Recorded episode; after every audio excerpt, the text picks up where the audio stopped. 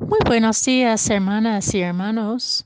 Hoy, lunes de la semana 16 del tiempo ordinario, la primera lectura es del profeta Miqueas, capítulo 6, versículos 1 a 4 y 6 a 8. El Evangelio según San Mateo, capítulo 12, versículos 38 a 42. En aquel tiempo le dijeron a Jesús algunos escribas y fariseos, Maestro, queremos verte hacer una señal prodigiosa.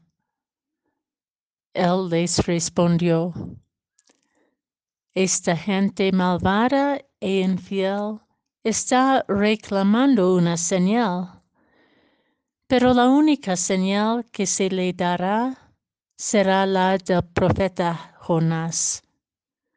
Pues de la misma manera que Jonás estuvo tres días y tres noches en el vientre de una pez, así también el Hijo del Hombre estará tres días y tres noches en el seno de la tierra. Los habitantes de Nínive se levantarán al día del juicio contra esta gente y la condenarán, porque ellos se convirtieron con la predicación de Jonás. Y aquí hay alguien más grande que Jonás. La reina del sur se levantará al día del juicio contra esta gente y la condenará, porque ella vino de los últimos rincones de la tierra a oír la sabiduría de Salomón. Y aquí hay alguien más grande que Salomón.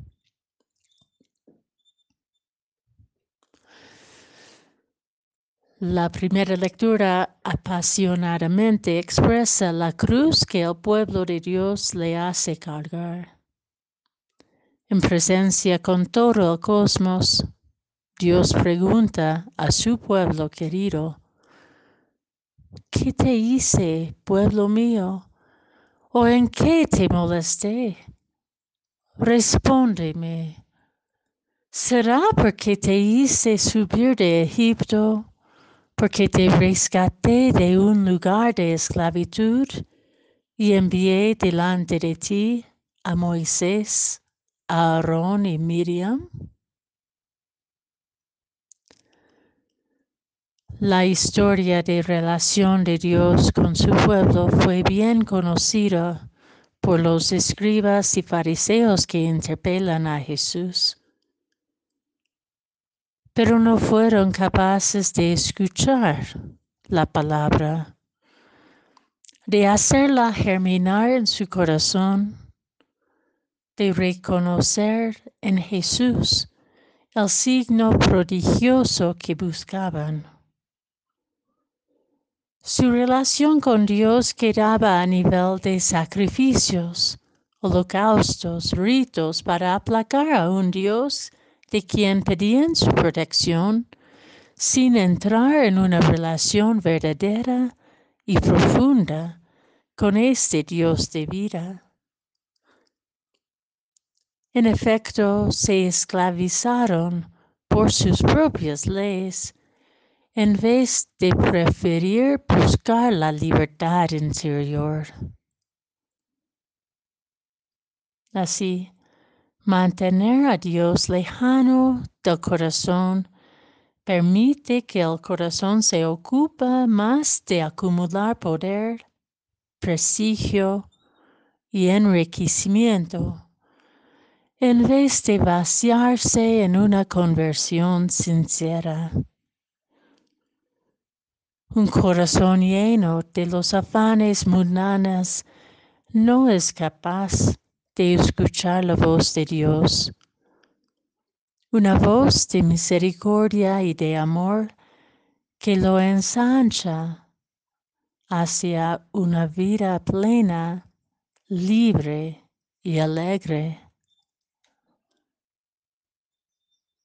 ¿Y nosotros?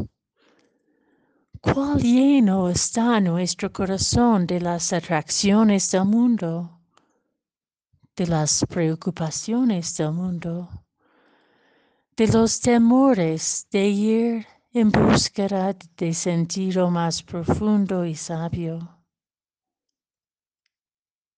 ¿Somos capaces de escuchar la voz de Jesús hoy que con todo amor nos llama a convertirnos?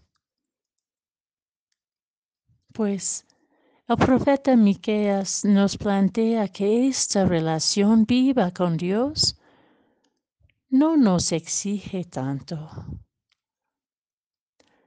Ya se te ha explicado lo que es bueno, lo que el Señor desea de ti.